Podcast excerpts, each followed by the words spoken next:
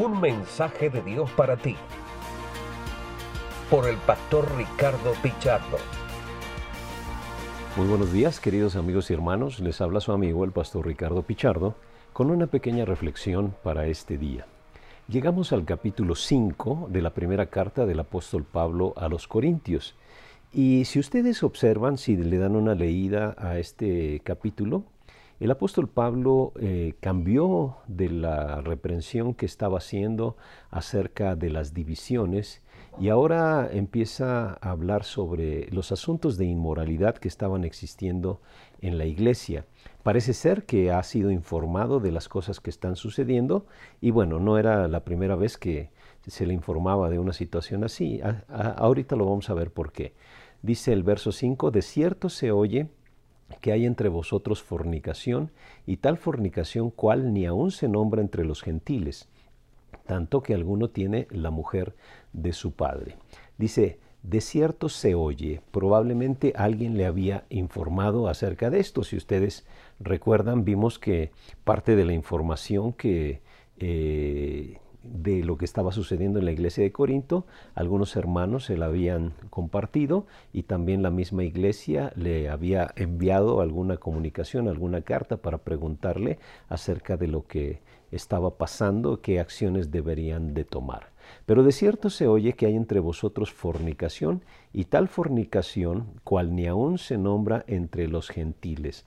La palabra fornicación eh, en el griego es la palabra pornía, que hablaba de relaciones con una prostituta, es de donde hoy se deriva la palabra pornografía, y se refiere, hoy se ha dado eh, el uso eh, de inmoralidad sexual.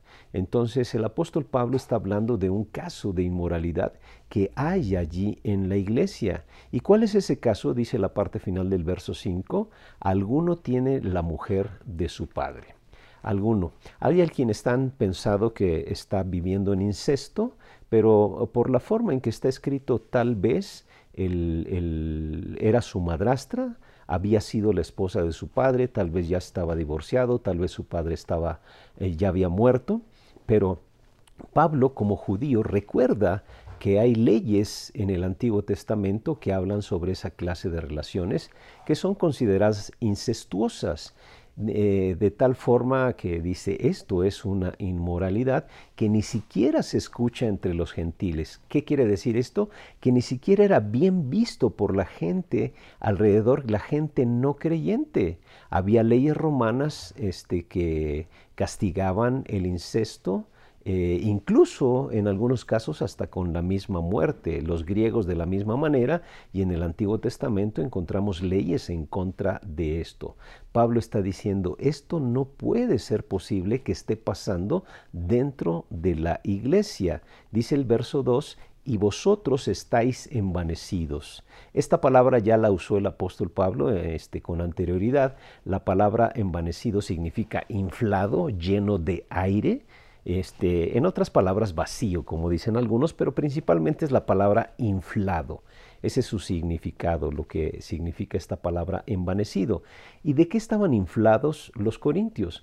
Ellos estaban inflados por su eh, conocimiento, como ya lo vimos con anterioridad, pero también ellos estaban envanecidos de que pensaban que eso no tenía ningún problema.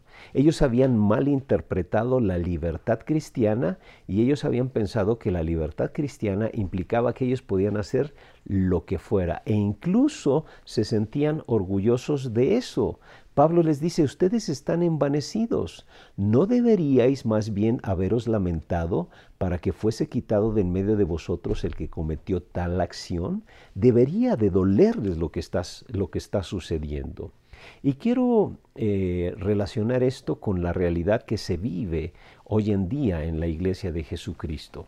Hoy en día es muy común observar eh, asuntos de inmoralidad que hoy son muy tratados a la ligera o en algunos de los casos ni siquiera son tratados, porque se piensa de la siguiente manera, bueno, es su vida, es su vida. No, es la vida de la iglesia, es la vida del cuerpo, es la vida de todos nosotros, porque esto tiene una afectación para el cuerpo de Cristo. Por eso Pablo habla con dureza y dice, les debería de haber dolido, ustedes se deberían de haber lamentado, dice el, el verso 2 para que fuese quitado de en medio de vosotros el que cometió tal acción.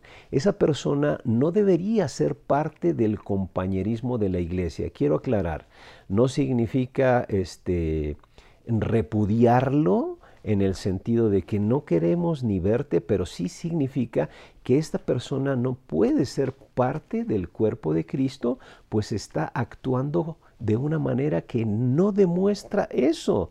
Por eso dice a continuación, ciertamente yo como ausente en cuerpo, pero presente en espíritu, ya, eh, ya como presente he juzgado al que tal cosa ha hecho. Es decir, Pablo ya tiene su veredicto acerca de lo que está sucediendo. En el nombre de Jesucristo, del Señor Jesucristo, reunidos vosotros y mi espíritu con el poder de nuestro Señor Jesucristo, el tal sea entregado a Satanás para destrucción de la carne, a fin que el espíritu sea salvo en el día del Señor. Algunos piensan que este, Pablo está dictando una condena de muerte y algunos piensan que muerte así literal, pero realmente lo que está diciendo el apóstol Pablo, esta persona no es creyente tiene que ser entregado a Satanás. ¿Qué significa? Él está haciendo las obras de Satanás. Jesús decía, vosotros sois de vuestro padre el diablo porque las obras de él son las que hacen. Eso es lo que está haciendo. Entonces Pablo está diciendo, este no es creyente. Esta es una persona que tiene que experimentar el dolor que produce el pecado para que venga al arrepentimiento, pero no puede ser considerado como parte del de, eh, compañerismo eh, fraternal de la iglesia en el sentido de ser un miembro de la iglesia. Esta persona tiene que ser tratada como un no creyente, a quien se le debe de llevar al Evangelio, eh, eh, que, necesita tener un convencimiento del pecado que está viviendo, arrepentirse, volverse a Dios, y el arrepentimiento y el volverse a Dios tiene que mostrarse acerca este, de, una manera en que se viva de una manera diferente. Quiero cerrar diciendo lo siguiente.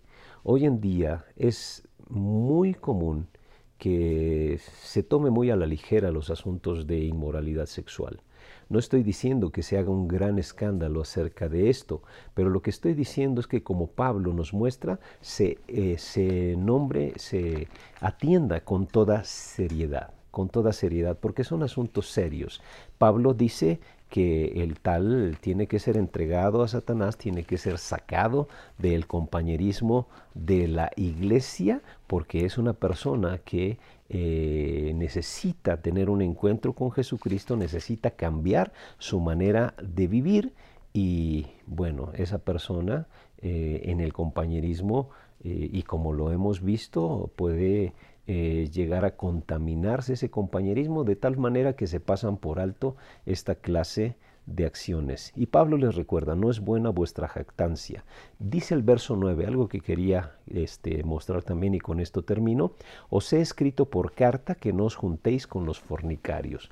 Parece que este tema ya había sido tratado por el apóstol Pablo, incluso el capítulo 5, verso 9 nos muestra que primera a los corintios realmente podría ser segunda a los corintios, porque ya les ha escrito con anterioridad y acerca de este tema en particular.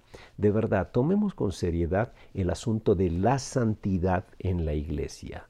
Y aclaro, santidad no santurronería, santidad es la obra que Dios está haciendo a través de Jesucristo y su Santo Espíritu para perfeccionarnos. Y el perfeccionarnos implica que cada vez más nosotros odiemos el pecado, odiemos el pecado. Y eso nos tiene que llevar a tomar acciones para desecharlo de nuestra vida y confiar en el Señor Jesús que Él hace la obra completa en nosotros, una obra completa de transformación. Pero tomemos con seriedad este asunto de la inmoralidad y atendámoslo.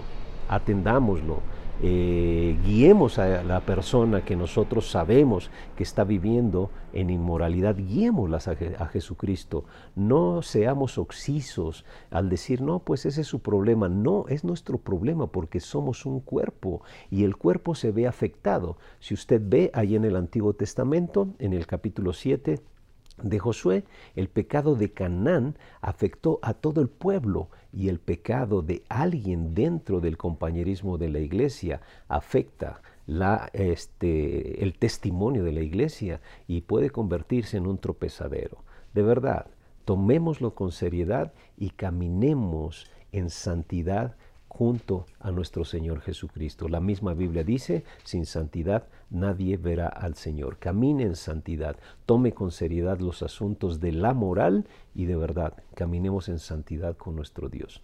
Dios le bendiga y tenga un excelente día. Este ha sido un mensaje de Dios para ti por el pastor Ricardo Pichardo.